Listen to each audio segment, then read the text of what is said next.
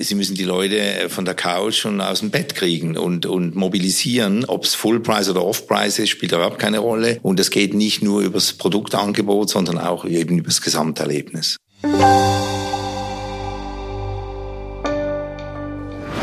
Herzlich willkommen zum TV-Podcast. 1997 eröffnete in Metzingen das erste Outlet Center Deutschlands, damals mit Hugo Boss als Ankermarke. Es folgte ein rasantes Wachstum. 2012 dann der Schritt ins Netz. Europas erstes Outlet Center mit Webshop. Zum Portfolio gehören Fashion, Accessoires, Home- und Beauty-Produkte. Was bewegt den größten Player Deutschlands im Outlet Center Business? Wie steuert man das Digitalgeschäft? Und wie erklärt man Balenciaga eigentlich Metzingen? Darüber sprechen die Geschäftsführer René Kamm und Stefan Hoffmann mit meiner Kollegin Judith Kessler.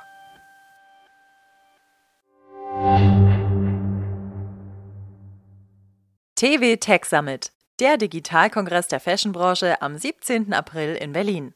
Hier erhalten Entscheiderinnen und Digitalverantwortliche Einblicke in erfolgreiche Digitalstrategien des Fashion Retail, einen Überblick an Trends und Tools zur Digitalisierung interner und externer Prozesse sowie Insights für eine exzellente Omnichannel-Strategie. Sichern Sie sich jetzt Ihr Ticket unter www.dfvcg-events.de slash tech-summit.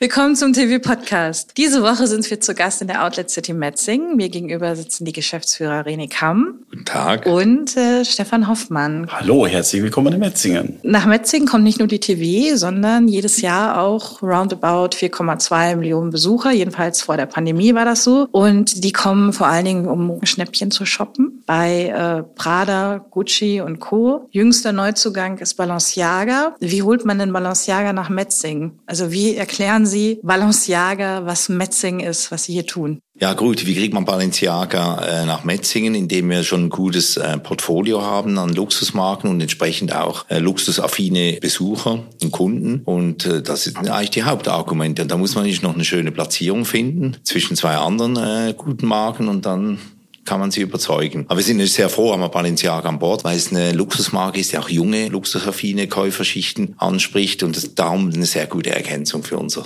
heutiges Portfolio.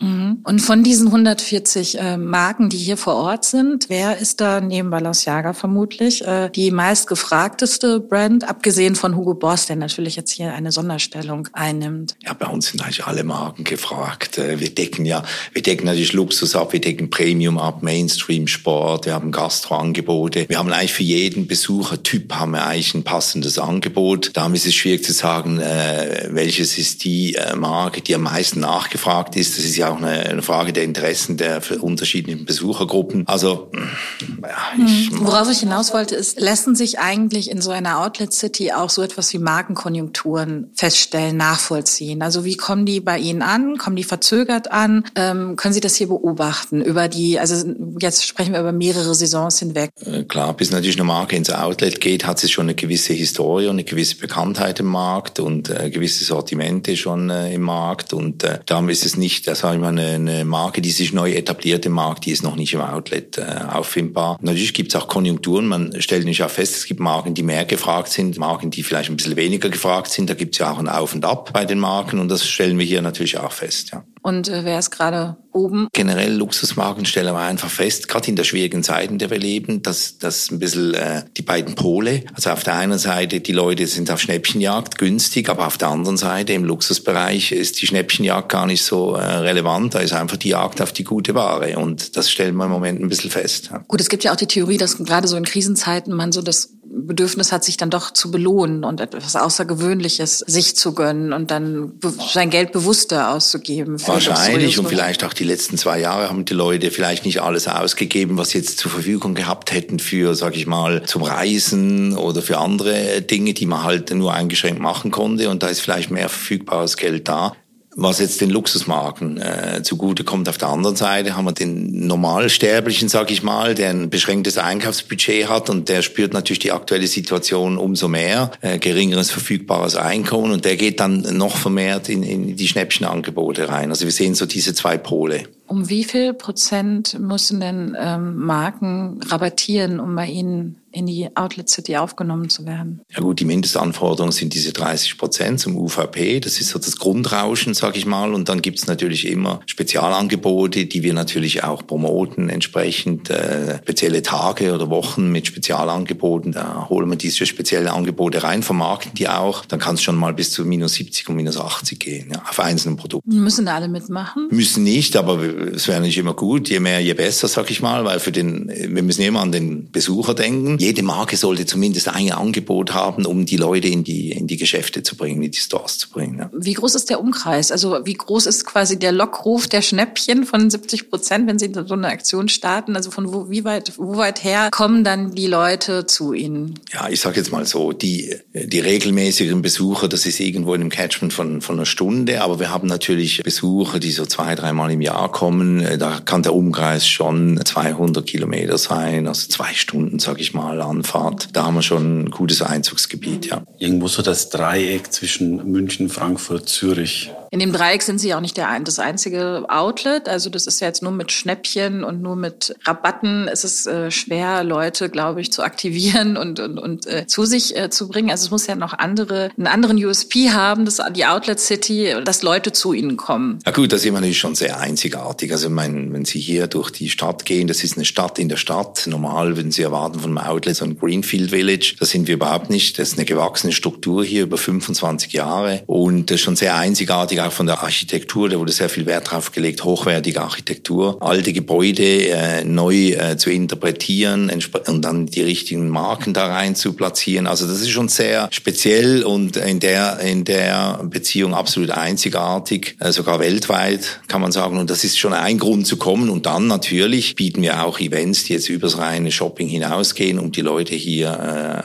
äh, nach Metzingen zu bringen. Das hat natürlich ein bisschen gelitten jetzt während der Corona-Pandemie, aber das ist ein Anspruch, den wir auch haben, übers reine Shopping hinaus eigentlich die Leute hier, den Leuten hier ein gutes Erlebnis zu bieten. Können Sie ein Beispiel nennen für ein Event? Das können Konzerte sein, das können, äh, wir hatten zum Beispiel eine Virtual äh, Reality Attraktion hier in Zusammenarbeit mit, mit dem Europapark. Sie sehen hier im Moment haben wir die Deko auf Sommer gemacht, Beach äh, Feeling und so weiter. Das sind so Dinge, die Leute können hier ein bisschen Basketball spielen und so weiter. Das sind ja Dinge, die sie in so einem engen Village nicht unbedingt anbieten können. Und wir haben die Plätze, die großen offenen Plätze und können solche Attraktionen dann auch bieten und, und äh, Dinge, die halt eben ein anderer Standort vielleicht in der Form nicht kann. Also das heißt Erlebnis äh, Experience ist auch im, im äh, Off-Price. Absolut. Nur mit Off-Price, ich meine, äh, Sie kommen, wir kommen nachher aufs Thema Online, nehme ich an. Ich meine, Off-Price ist heute auch online, äh, omnipräsent und äh, Sie müssen die Leute äh, von der Couch und aus dem Bett kriegen und, und mobilisieren. Ob es Full-Price oder Off-Price ist, spielt überhaupt keine Rolle. Und es geht nicht nur über das Produktangebot, sondern auch eben über das Gesamterlebnis. Die Familie, die nach Metzingen fährt, die überlegt sich halt, fahre ich jetzt in den Europapark oder fahre ich nach Metzingen in so einer ähnlichen Planung Planung muss das integriert sein. Ja. Vor Corona haben Sie rund 40 Prozent Ihres Umsatzes mit ausländischen Touristen ähm, erwirtschaftet, erzielt. Auf welchem Niveau sind Sie heute? Ja gut, es ist natürlich weniger, weil uns fehlen natürlich äh, vor allem die Fernost-Touristen zum großen Teil, vor allem die Chinesen, die waren sehr eine große, wichtige Zielgruppe hier. Wir haben teilweise, haben wir nicht kompensieren können, aber nicht, nicht vollständig. Also ich würde mal sagen, grob äh, die Hälfte machen wir äh, noch wie vor Corona. Wir haben, äh, wir sind erfolgreich mit Schweizern. Wir haben jetzt zum Beispiel aus den äh, Überseeländern haben wir doch Araber, sehen wir jetzt mehr als noch vor Covid. Wir haben jetzt auch neuerdings Inder, sehen wir mehr als vor Covid. Äh, aber Chinesen natürlich oder auch Russen aus aktuellem Anlass sind die vorher gern gesehene und, und in großer Anzahl anwesende Gäste waren, die sehen wir im Moment natürlich nicht.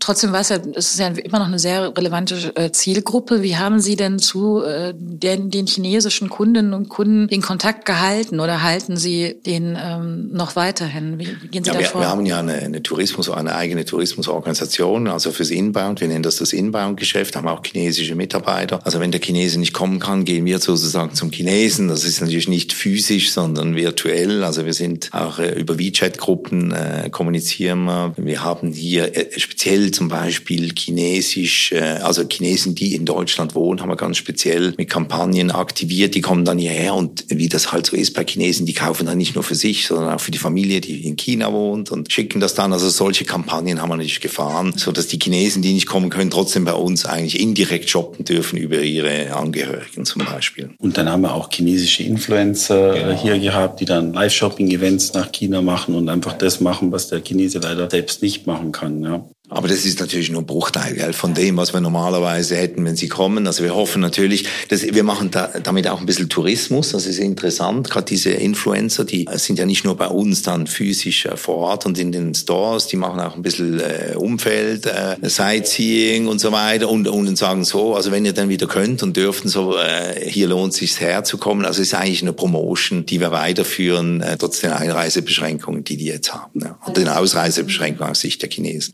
Kaufen dann auch. Also von Mainland China kommen dann hier die Orders ähm, rein nach Metzingen. Ja, oder im Prinzip ist dann so ein Live-Shopping mit so chinesischen Influencern, die broadcasten ganz normal, wie wir das über Facebook oder so kennen, äh, zu in ihre Community und die melden dann, halten halt Ware in, in die Kamera und man sagt dann Kauf, Kauf, Kauf und dann kaufen die sozusagen ein und nehmen die Sachen dann mit beziehungsweise schicken sie dann nach China. Also Ziel ist weiterhin auf der Bucketlist der chinesischen Touristen. Wenn die wieder dürfen, dann werden sie auch wieder kommen. Das ist, das ist Da glauben klar. Sie dran. Ja, also was, was sagt Ihr Inbound-Team? Da, was ist die Prognose? Okay, die kommen zurück. Sonst müssten Sie halt, müsste Metzingen halt nach China kommen. Ne? Das wäre dann auch nicht die erste Stadt, die... Eins zu eins. Also ich meine, eins zu eins Sache. Also das, also ich kann Ihnen da, das kann ich Ihnen klar sagen, das haben wir nicht. Ich würde auch nicht ausschließen, dass irgendwo gerade ein, ein Chinese da was am Bauen ist, was uns ähnlich sieht. Das können wir ja nicht ausschließen gewesen. Da hat es schon die wildesten Dinge gegeben, aber wir haben so ein Projekt nicht in der Pipeline. Aber solche Anfragen gab es witzigerweise wirklich schon? Ja, gab es. Und alternativ konnten Sie äh, Metaverse ähm, Metzing im Metaverse.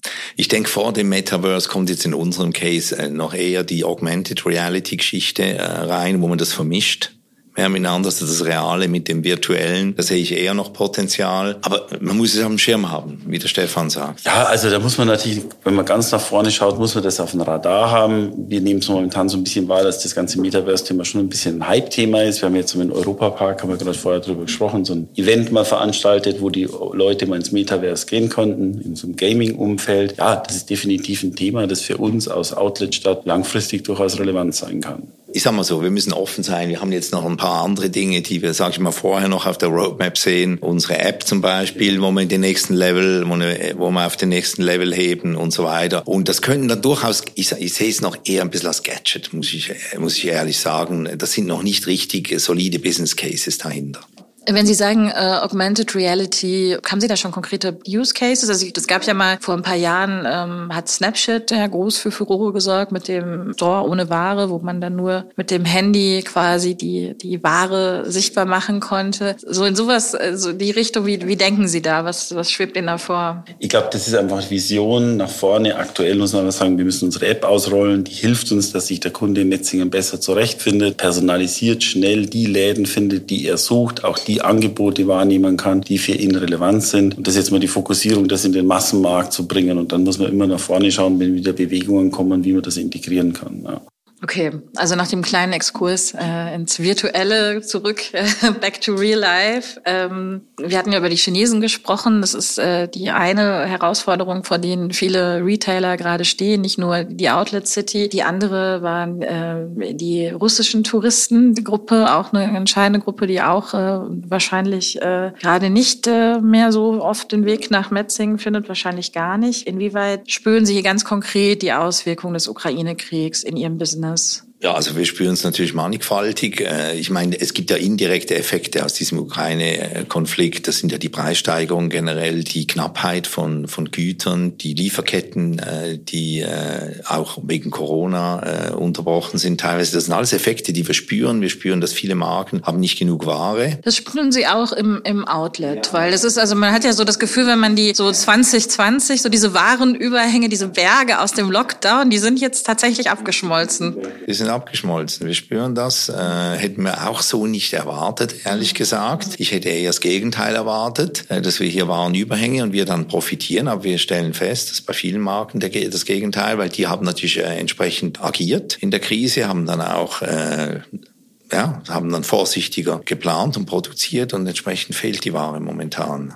Bei uns ist ja so ein bisschen der Maßstab der Traffic auf outletcity.com, sowohl für den stationären Besuch als auch für den Online-Besuch. Und da muss man einfach sagen, mit dem Kriegsstart am Donnerstagmorgen, wie das medial gelaufen ist, ist der Traffic da bumm um 15 Prozent eingebrochen. Und das hat jetzt wirklich Monate gedauert, dass sich das wieder ein bisschen hochschwimmt. Ja. Also das ist ein Effekt und dann natürlich die Energiekrise, auf die wir jetzt, in der wir schon drin sind, aber auf die wir natürlich dramatisch zusteuern. Thema Gasabschaltung und so weiter, das beunruhigt natürlich die Leute generell. Wie gehen Sie dann hier in den Herbst? Haben Sie auch schon einen Plan? Wir, wir sind, wir sind natürlich dran. Wir haben hier, äh, sagen wir mal, das Positive, wir sind ja hier sehr fortschrittlich, was die Energieversorgung anbelangt. Äh, wir haben 100 Prozent erneuerbare Energien, setzen wir ein für die äh, Energieversorgung, aber natürlich im Winter, wo geheizt werden muss muss. Da ist natürlich das Thema, wie, wie wird geheizt und da ist Gas bei uns auch ein, ein Faktor und den müssen wir jetzt, äh, da müssen wir perspektivisch substituieren, da sind wir dran. Ja. Wir gehen davon aus, dass wir warme Shops bieten, ja, dass man nicht mit dem dicken Pulli kommen muss. Also wir versuchen, dass es im Herbst und Winter warm ist für unsere Gäste. Okay, ich bin da guter Hoffnung. Ähm, die Kundengruppen, also die, wenn die Chinesen und, und die Russen ähm, nicht mehr kommen, Sie sagten gerade schon, es rücken andere Kundengruppen in den Fokus, ähm, sind dann Nahe Osten, ähm, Indien. Was heißt das denn langfristig für die auch die Strategie der Outlet City? Also was, was verändern Sie da gerade? Wo stellen Sie sich, wo richten Sie jetzt Ihren Fokus hin? Verändern Sie da was oder, oder warten Sie weiter ab? Dass, dass, äh, dass sich da die China-Konjunktur, äh, was den Tourismus angeht, erholt. Ähm, wie gehen Sie da vor? Also ich bin da eigentlich grundsätzlich positiv, weil ich sage, was wir jetzt, äh, oder wenn man natürlich eine, eine Destination ist, die so sehr stark frequentiert wird von Chinesen, sage ich jetzt mal, dann verleitet das einem dazu, dass man andere Quellmärkte vielleicht nicht so aktiv bearbeitet, weil man hat ja so viele Chinesen. Ja? Und wenn die plötzlich nicht mehr kommen, dann müssen sie natürlich sagen, ja,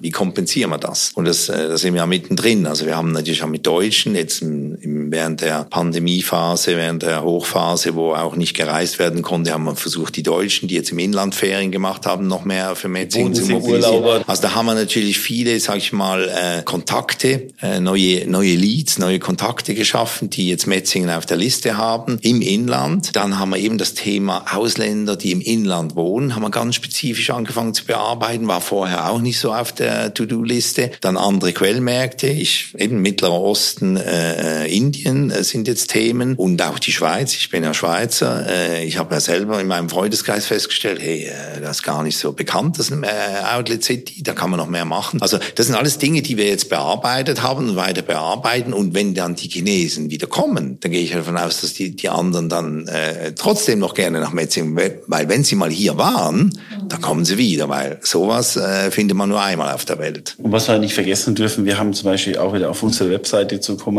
Traffic aus 180 Ländern der Welt eigentlich auf der Webseite. Also wir sind einfach, klar, die Chinesen sind sehr starke Kunden, aber Metzingen ist irgendwo schon in gewisser Weise ein World Brand, wo wir langfristig einfach schauen müssen, alles Mögliche zu erschließen und auf die Europe Visiting Liste zu kommen.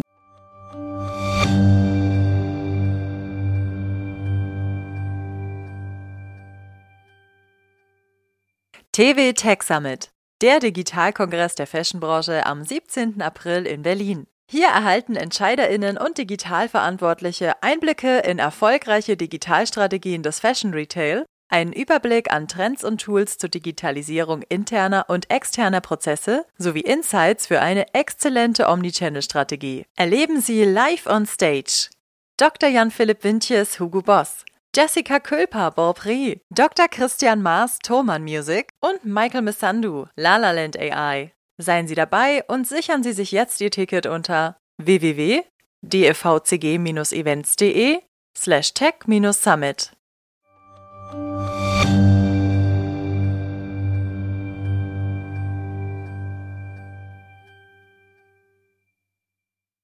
Genau, also Sie haben den Webshop, haben Sie 2012 gestartet, zehn Jahre alt. Äh, Sie sind, ähm, Sie arbeiten da als Factory Outlet, als Marktplatz, korrekt? Jetzt machen wir gerade den Weg wieder Richtung Marktplatz. Das wollten wir auch ursprünglich sein. Wir sind aber die letzten zehn Jahre eigentlich sehr stark in das Handelsmodell eigentlich eingestiegen, agieren der als Händler, kaufen Ware und verkaufen Ware. Weil man gemerkt hat, dass, also was ich viel aus dem Markt höre, ist, dass tatsächlich je luxuriöser die Luxusbrand ist, desto schwerer tun die sich tatsächlich tatsächlich mit äh, den ganzen Fulfillment und, und Logistik ähm, für Marktplätze? Also es hat sich da die letzten zehn Jahre sehr viel getan. Wie ich selbst jetzt vor elf Jahren hier angefangen habe, habe ich eine gewisse Naivität gehabt, dass man zu den Marken geht und sagt, sehen wir mal Prada und sagte, hallo Prada, wollte noch 20, 30 Prozent mehr Umsatz machen, gib mir Ware, machen wir online und es läuft. Nee, da haben wir einfach die, die Rechnung ohne den Wirt gemacht. Bei dem Gespräch wäre ich gerne mal dabei gewesen. Gott sei Dank habe ich eine gewisse Naivität gehabt, um das anzugehen und haben dann einfach gemerkt, wenn wir das Ganze jetzt in Bewegung bringen wollen, ist einfach Marken, viele Marken haben einfach Ware über, auch teilweise gute Ware und suchen einen Partner, wo das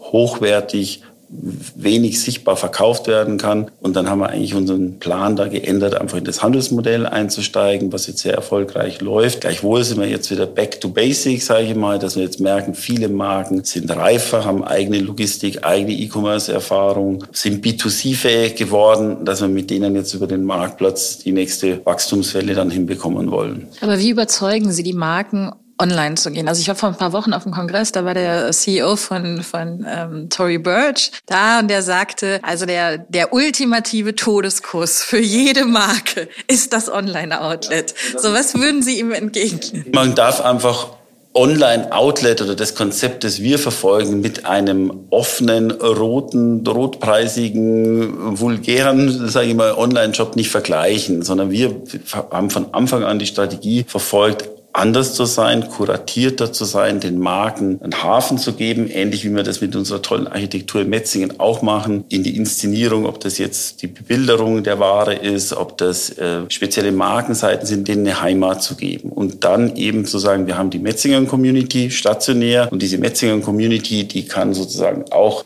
in diesen Online-Shop im Sinne eines Clubs rein und kann da sozusagen schön Sachen kaufen. Also wir sind nicht richtig hardcore maximalpreisaggressiv, wir sind hochwertig, wir inszenieren die Marken und wir haben schon einen, eine, ich sag mal, eine Mauer um das rum, dass das nicht im Internet kreuz und quer äh, floatet und wir damit der Preisunterbietmechanismen in Erscheinung treten. Und das muss man ehrlicherweise jetzt mit zehn Jahren Erfahrung, das honorieren die Marken. Also wir haben eigentlich alles, was wir online an guten, sehr guten Marken gewonnen hat, behalten und sogar expandieren können. Also für die sind wir ein relevantes zusätzliches Geschäft, das sie gerne mit uns machen. Genau, also es ist passwortgeschützt, es ist also wirklich hinter einer Wall und man muss sich anmelden, also ein Shoppingclub. Sagten Sie Stichwort, wie viele äh, Marken haben Sie denn? Jetzt mittlerweile fast bei 400, ja. Das ist auch ganz wichtig, dass wir online mehr haben als stationär, weil wir einfach sehen, der Kunde, der online, auch wenn es die gleiche Community einkauft, der macht Variety Seeking, der will vergleichen. Es ist ja nicht immer bei jeder Marke gleich viel und gleich gute Ware da. Du musst einfach kuratiert ein gutes Sortiment anbieten und manchmal hat eine Marke mehr Posten, weniger Posten. Da musst du einfach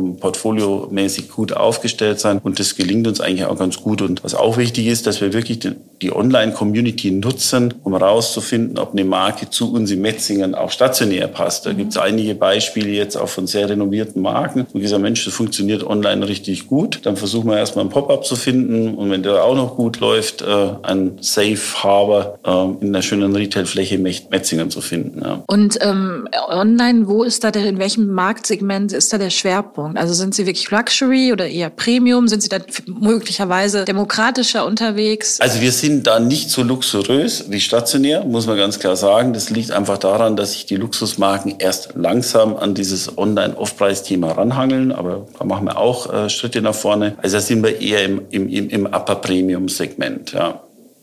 Und da auch wirklich haben wir sehr loyale Kundenbasis aufbauen können, männlich, weiblich und ja, eigentlich muss ich sagen ein Markenportfolio, wo wir sehr stolz drauf sein können, auch ganz bewusst und nochmal zurück zu den Puratierten. Wir wollen da keine 2000 Marken haben, wie vielleicht andere äh, Wettbewerber haben, sondern das muss so 400, 500 gute Marken, die sich ja weiterentwickeln, mit denen wir einfach da äh, gut zusammenarbeiten wollen. Und mit Marktplatz sind Sie jetzt gestartet. Das heißt, Sie haben aber auch noch viel dann Own by prozentual da.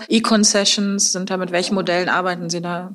Genau, also im Prinzip haben wir eigentlich, wenn man so will, drei Modelle. Das Kaufmodell, also wo wir Händler sind, das definitiv nach wie vor das größte Modell ist. Dann haben wir historisch eben dieses Consignment-Modell, das wir mit großen internationalen Marken machen, wo die Waren- und Preishoheit bei der Marke ist, aber wir das Fulfillment machen, um auch nachhaltig nicht unendlich viele Pakete durch die Welt zu schicken. Und jetzt ergänzen haben wir den Marktplatz hinzugenommen, wo die Marke, also der Checkout bei uns stattfindet und die Marke eigentlich das äh, Fulfillment macht. Und da gibt es auch wieder so, wenn man will, zwei Unterausprägungen. Manche Marken machen dann das Fulfillment aus Metzingen heraus, was wir Connected Outlet nennen. Manche Marken machen das Fulfillment halt aus ihrem Central Warehouse, wo auch E-Com B2C rausläuft. Und äh, wie verknüpft ist denn das stationäre, die stationäre Outlet City und der Online-Shop? Also wie Omnichannel sind Sie da schon unterwegs? Also wir haben eine besondere Definition von Omnichannel. Also ganz wichtig. Also wie gesagt, es ist so, dass 40 Prozent der Marken, die wir stationär haben, die haben wir auch online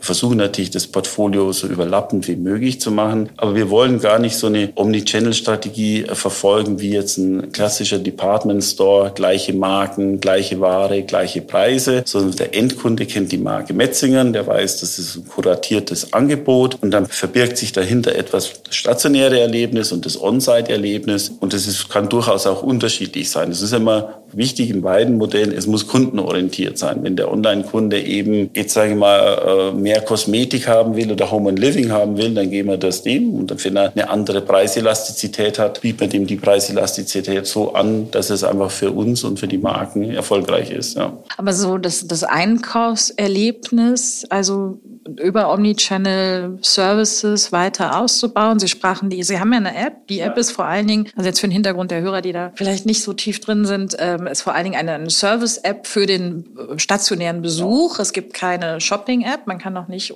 vielleicht noch nicht, ich weiß nicht. Ja, man kann schon aus der App in den Online-Shop gehen und auch einkaufen. Okay, aber es ist keine klassische Shopping-App. Ja noch nicht. Mhm. Aber wird es wahrscheinlich? Ja, wird es schon. Aber auch da muss man sagen, man muss einfach schauen, was der Kunde will. Ja, momentan sehen wir, der Kunde, der klassische Online-Kunde, der ist am Sonntag zu Hause auf der Couch und denkt, Mensch, bräuchte wieder ein neues Kleid und neue Schuhe. Dann geht er halt in den Online- Use Case. Und wenn er nach Metzingen fährt, sagt er jetzt drei, vier Stunden, schlendern immer rum, dann soll ihm die App helfen, oh, da gibt's jetzt Closed, da gibt's Luisa Cerrano und wir steuern ihn in die Läden rein. Also wir, wir sehen momentan dieses harte, ganz harte Omnichannel verbundene auch gar nicht von der Kundenwunschseite, dass die das mhm. intensiv bei uns einfordern. Das ist wahrscheinlich auch der Anteil der hybriden Kunden gar nicht so hoch. Rund äh, 20 Prozent unserer digitalisierten äh, stationären Kunden sind hybride Kunden. Das ist ja äh, schon mal was. Mhm. Aber wir sehen schon so, dass wir einfach aus Marke Metzingen deutschlandweit eine Bekanntheit haben von 30 äh, Prozent, was schon mal sehr schön ist. Und bei uns kauft halt auch der Hamburger Kunde, der irgendwann mal vor Jahren in Metzingen war, online ein. Und den wollen wir natürlich auch digitalisieren analysieren, den wollen wir erfassen und Impulse geben, wenn er dann zum Skifahren nach Lech fährt. Er sagt, holla, kann immer wieder nach Metzingen fahren, habe ich gesehen, da gibt es fünf tolle Marken. Also es ist eher so eine kommunikative Integration. Aber wie ist dann die typische Customer Journey? Also startet die offline hier in Metzing und dann eben geht die dann weiter in Hamburg offline, wie Sie, wie Sie es gerade beschrieben haben, online oder umgekehrt? Also wir haben Online-Kunden, die wir auch komplett neu generieren, die halt mal irgendwo ja, Metzingen, das scheint irgendwas Interessantes zu sein. Wir bewerben das im Internet aus, aus Omnichannel-Standard, dann kauft er online ein, dann geben wir ihm schon Impulse, auch mal nach Metzingen zu fahren, versuchen das natürlich auch über die App genügend auszusteuern. Und dann gibt es natürlich auch den eher, sag ich jetzt mal, regionaleren Kunden, der halt hier regelmäßig drei, vier Mal im Jahr herkommt und sagt, oh, die haben jetzt einen Online-Shop, dann wegen Hemd fahre ich jetzt nicht 20 Kilometer nach Metzingen, das bestelle ich mir halt dann online. Stichwort Werbung ist ja auch nicht äh, so ganz trivial. Ne? Sie können ja dann nicht mit den Brands werben, sondern wie gehen Sie da, wie, wie optimieren Sie das SEO-mäßig? Also SEO-mäßig optimieren wir schon natürlich ja. auf die Keywörter Outlet und, und Metzingen. Genau, aber Prada, da würden die Ihnen auf die Finger. Da müssen wir sehr vorsichtig sein, das ist richtig. Aber das Schöne, was uns, wie ich sage, immer online oder im Digitalgeschäft in die Wiege gelegt worden ist, dass die Marke Metzingen, wie ich schon gesagt habe, eine Grundbekanntheit von 30 Prozent äh, hat. Das ist für einen Consumer-Brand deutschlandweit, da müssen andere Millionen für Fernsehwerbung ausgeben. Die Grundbekanntheit haben wir und aus dieser Grundbekanntheit und auch der Grundloyalität, Metzingen steht für Quality, für High-End-Shopping, dass wir mit der Grundmarkenbekanntheit da im Internet dann schon gut äh, Kunden fischen können, die wir zum Online-Shoppen oder für die Clubregistrierung eigentlich begeistern können. Ja. Im ersten Corona-Jahr lag der Umsatz online bei 60 Millionen Euro. Das waren knapp die Hälfte der Erlöse in 21. Ähm, dann sind Sie jetzt gestartet mit dem Marktplatz. Ähm, wo stehen Sie denn da heute? Also erstmal bei den Erlösen. Bei uns muss man ganz vorsichtig sein, wenn Sie da Geschäftsberichte anschauen. Im Online-Geschäft sind wir in einem B2C-Umfeld. Also das sind die Erlöse, die B2C-Endkundenumsätze. Im stationären Geschäft sind die Erlöse, die Mieterlöse. Und da muss man da immer ein bisschen aufpassen, äh, ob man jetzt aus einer B2C-Sicht oder aus einer B2B-Sicht Aber Faktum ist, ist wir haben in Corona-Zeiten wirklich online Gott sei Dank, sage ich mal, weil wir stationär natürlich durch die Schließungen riesen Probleme hatten, sehr gut performen können. Also wir sind da in Monaten, wo stationär geschlossen war, schon 60, 70 Prozent gewachsen. Und in der Summe haben wir jetzt aus, denke aus dem Corona-Thema gut eine Welle mitgenommen. Es gibt ja da immer so eine Betrachtung von Exciting Commerce, das ist so eine Online-Plattform, die neulich mal gerankt haben, wer es jetzt in diesen Corona-Jahren von 19 bis Ende 22 nicht geschafft hat, 100 Prozent zu wachsen. Genau. Der muss sich überlegen, was er, ob er alles richtig gemacht hat. Und ich würde mal sagen, wir haben vieles richtig gemacht. Okay. Welche Umsatzanteiligkeiten streben Sie eigentlich an mit dem E-Commerce-Geschäft? Ja, da geht es nicht mal um Anstreben. Das ist ja, ich meine, wir haben hier natürlich mit der Outlet City, da haben wir eine Expansion gehabt. Wir haben einiges Neues gebaut im 2019. Wir haben jetzt äh, sicher weniger Projekte noch in der Pipeline. Also die City ist irgendwann, sage ich mal, äh, so gebaut. Da müssen wir schauen, dass wir die Produktivitäten wieder dorthin kriegen, wo sie mal waren vor Corona bei einer größeren City. Das wird sicher einen, einen Moment noch dauern und, und dann ist klar, dann ist ein Moment, wo, wo die Wachstumsfantasie dann beschränkt ist, sag ich mal. Natürlich kann man dauernd äh, optimieren und wenn natürlich so ein Online-Geschäft jetzt konstant, sag ich mal, einfach zehn Prozent wächst die nächsten 20 Jahre, dann wird es irgendwann wenn jetzt nichts im On-Site passiert, was außergewöhnlich ist, wird es irgendwann zu einer Angleichung kommen. Äh, aber das haben wir jetzt nicht konkret äh, in einem Businessplan so designt für uns. Ja. Und da muss man einfach beobachten, wie sich der Kunde verhält. Ja, wir, werden, wir sehen ja schon in meiner These, man kann jetzt Online-Shopping und stationäres Shopping nicht mehr so differenziert betrachten. Man merkt ja auch in den Retail-Flächen bei uns, wenn jetzt jemand im Laden drin steht und bei uns in den Online-Shop geht und einen Teil kauft, ist es jetzt ein Online-Umsatz oder ist es einfach ein digitalisierter, expandeter, äh, stationärer Umsatz? Und ich glaube, diesen Herausforderungen, das sind wir uns bewusst. Da müssen wir einfach nach vorne schauen. Und wie dann das Setting langfristig ist, das wäre mir einfach wichtig ist, dass der Kunde maximal viel Geld für, mit der Marke Metzingen ausgibt und nicht bei anderen.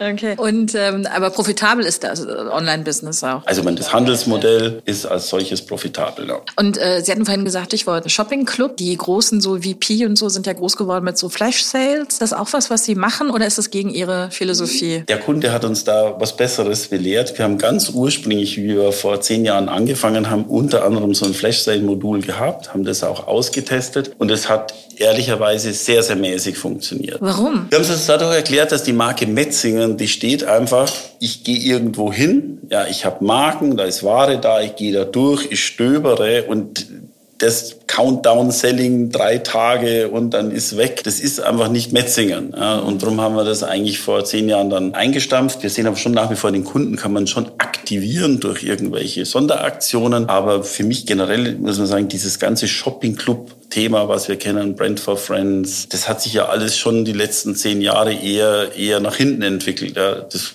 ist für mich ähm, am B2C-Markt nicht mehr richtig auf dem Radar. Wen sehen Sie denn online als direkten Wettbewerber? Ist das dann so ein, oder wie grenzen Sie sich da ab? Also zum Beispiel wahrscheinlich von Best Secret? Also Best Secret muss man ganz klar sagen, ist jemand, den wir sehr ernst nehmen. Sind aber nicht direkt im Outlet wie ja. wir jetzt. Ja, wie differenzieren Sie sich da? Wie würden Sie sich da ab? Nein, ich sage mal so, das Geschäftsmodell von Bestickel ist ja mehrdimensional. Die haben ja erstmal einen anderen Reduzierungsstart als wir. Wir sind bei minus 30 Prozent, die sind bei minus 10 Prozent. Die verkaufen ja teilweise auch Fullpreisware. Die haben sehr viel Eigenmarke und nur ein Teil des Geschäftsmodells von Best Secret ist eigentlich mit unserem Teil vergleichbar. Dann haben die auch noch äh, eigene äh, Retailflächen, wo sie auch als Händler agieren. Aber man muss sagen, wie die wachsen, wie groß die sind, was die für Marken haben, was für eine Preispolitik sie gegen Endkunden verfolgen, da schauen wir schon drauf, auch welche logistische Qualität sie haben. Aber für uns ist so ein bisschen die Differenzierung, wir wollen gar nicht so groß werden, wie jetzt ein Best Secret ist, die ja auch, wie man weiß, mittlerweile von Finanzinvestoren geohnt sind, Richtung Milliarde Euro Umsatz gehen, Value schaffen. Gott sei Dank sind wir sagen wir, ein Family-Unternehmen, gehen das Thema digital und online strategisch an. Aber bei uns ist jetzt Wachstum um jeden Preis und noch sichtbarer zu werden wirklich nicht im Fokus. Es muss einfach, wir wollen den Kunden glücklich machen. Eines der großen Trendthemen ist ähm, im Nicht-Full-Price-Segment ja auch das Thema Secondhand, Vintage-Mode. Sie hatten ähm, vor einiger Zeit ein äh, Pop-up mit ähm, dem Reseller Rebel gemacht. Ist ja auch wahrscheinlich wichtig, um, um die junge, um die Gen Z-Zielgruppe anzu, ähm, sich da heranzuwagen. Wie fällt denn Ihre Bilanz aus nach dem Experiment? Also es war sehr positiv für uns. Es war nicht nur Verkauf, sondern auch Ankauf. Das finde ich ja auch. Also diese Idee der Circular Economy spricht ja gerade die jüngere Generation sehr stark an, die einfach viel sensibler für diese Themen ist als jetzt noch die ältere Generation. Und wir müssen uns ja schon Gedanken machen. Outlet, das ist ja ein Konzept, sage ich mal, aus äh, ja, also schon ein längeres Konzept, was natürlich gelehrt und äh, drin ist in den Köpfen bei äh, bei einer älteren Zielgruppe. Aber die Jungen, die interpretieren ja das Thema schon wieder anders. Und äh, und Circular, das ist wirklich ein Ansatz, wo man äh, wiederverwendet, Ware, die wiederverwendet wird, das passt eigentlich perfekt in die, in die, sagen wir mal, die Philosophie dieser Leute. Und trotzdem ist es ja im Normalfall dann günstiger, weil es ja schon mal äh, getragen wurde. Natürlich gibt es auch da gewisse ein bisschen Perversitäten, würde ich mal meinen, von gewissen Marken, was dann am Schluss noch teurer ist, wenn es schon mal gebraucht war. Aber im Normalfall ist die Erwartung, es ist wiederverwendet, es ist günstiger und es passt eigentlich in mein äh, Weltbild von einer nachhaltigen, äh, nachhaltigen Welt. Und da haben wir diesen Case gehabt jetzt mit mit diesem Pop-up sehr erfolgreich, sowohl was den Verkauf anbelangt wie auch den Ankauf. Und, äh, und ich denke mal auch die Marketing-Message war eine gute und wir wollen in die Richtung sicher, weil es ist eher, sind eher Pop-up-Konzepte, muss ich fairerweise sagen. Also nichts, was man dauerhaft bespielt, sondern ich sehe das bei uns eher, dass wir das drei, vier Mal im Jahr mit entsprechendem Angebot, mit entsprechender Ware, dass man sowas machen kann, um eben diese jüngere Generation wieder hierher, also betrifft nicht nur die jüngere Generation, aber die spezifisch hierher zu bringen. Und wir können dadurch nicht auch Marken hier zeigen, die wir natürlich sonst im Outlet ja nicht haben. Chanel-Taschen, Hermes und, und so, die, die sind dann alle da. Genau, die kommen dann. Aber warum dann nur Pop-up? Man muss den Markt beobachten und gucken, aber jetzt momentan äh, sehe ich das eher bei uns als Pop-up, aber ich schließe ja nicht aus, dass es langfristig dann anders wird. Es, oder es entspricht ja nicht dem 1 zu 1 dem Outlet-Konzept. Outlet ist 1 zu 1 eigentlich nach der strengen Definition ist äh, direkt von der Marke und das ist ja nicht direkt von der Marke, wenn es ja schon mal getragen war. Und äh, aber als Pop-up, sag ich mal, können wir das momentan, kann ich mir das gut vorstellen. Aber man muss sich als Off-Preis-Konzept, also auch Outlet, mit dem Konzept auseinandersetzen. Ja, absolut.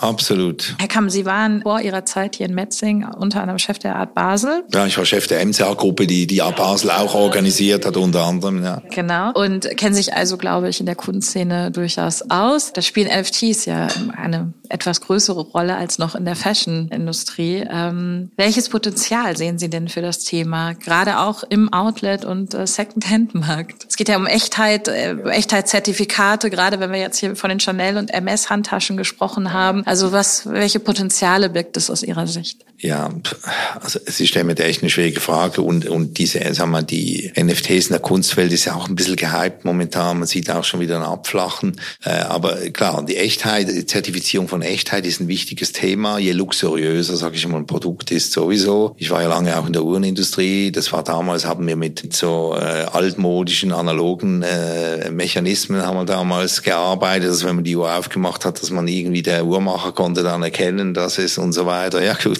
das waren halt so Instrumente, die man noch in einer, in einer anderen Zeit hatte. Und das ist, je, je höherwertig ein Produkt, je wichtiger ist, ist die Zertifizierung, sag's mal so. Und natürlich dann beim Wiederverkauf auch da ist, wird es, wird es äh, sehr wichtig. Echtheitszertifikat, dass man weiß, äh, im Rahmen der Kunst, wem hat das Kunstwerk vorher gehört und so. Dieses, dieses ganze Tracking ist natürlich sehr wichtig. Jetzt bei, äh, Sie sagen ja in Bezug auf Outlet, Ware, äh, Fashion. Also wenn Sie mich da fragen, ich kann Ihnen das nicht sagen. Ich würde jetzt mal meinen, dass es im, im Luxussegment eine größere Rolle spielen wird als jetzt im Mainstream-Segment. Das ist jetzt mal so eine, so eine grobe Aussage, die ich da machen würde, aber viel mehr kann ich da nicht dazu sagen. Es bleibt spannend. Wir warten ab, was da kommt, was sich da tut. Letzte Frage, die wir unseren Gästen im Podcast immer stellen. Deswegen würden Sie gerne einmal im TV-Podcast hören. Der Moritz Hahn, der in Anführungszeichen neue CEO von Besticle, der von Zalando gekommen ist, da würde mich schon mal interessieren, was da jetzt die ganzen Wachstumspläne sind, wie, wie man das schafft, auch weiter unsichtbar zu sein und trotzdem massiv zu wachsen, äh, wie man mit den Marken umgeht, die Planer am Marktplatz, was man hört. Sicherlich für uns interessant, da ein bisschen was zu erfahren. Sie haben in der Frage angesprochen, das würde uns wirklich interessieren. Da schließe ich mich an. Vielen Dank für das Gespräch, dass Sie sich die Zeit genommen haben und ähm, ja, dann vielleicht bis demnächst im virtuellen Metzingen. Danke, Frau Kessler. Gerne. Das waren René Kamm und Stefan Hoffmann, Geschäftsführer der Outlet City Metzingen, im Gespräch mit meiner Kollegin Judith Kessler. Mein Name ist Tim Dörkmund. Sie haben Fragen oder Kritik zum TV-Podcast oder wollen uns mitteilen, wen Sie schon immer mal bei uns als Gast hören wollten? Dann schreiben Sie uns an podcast.textilwirtschaft.de.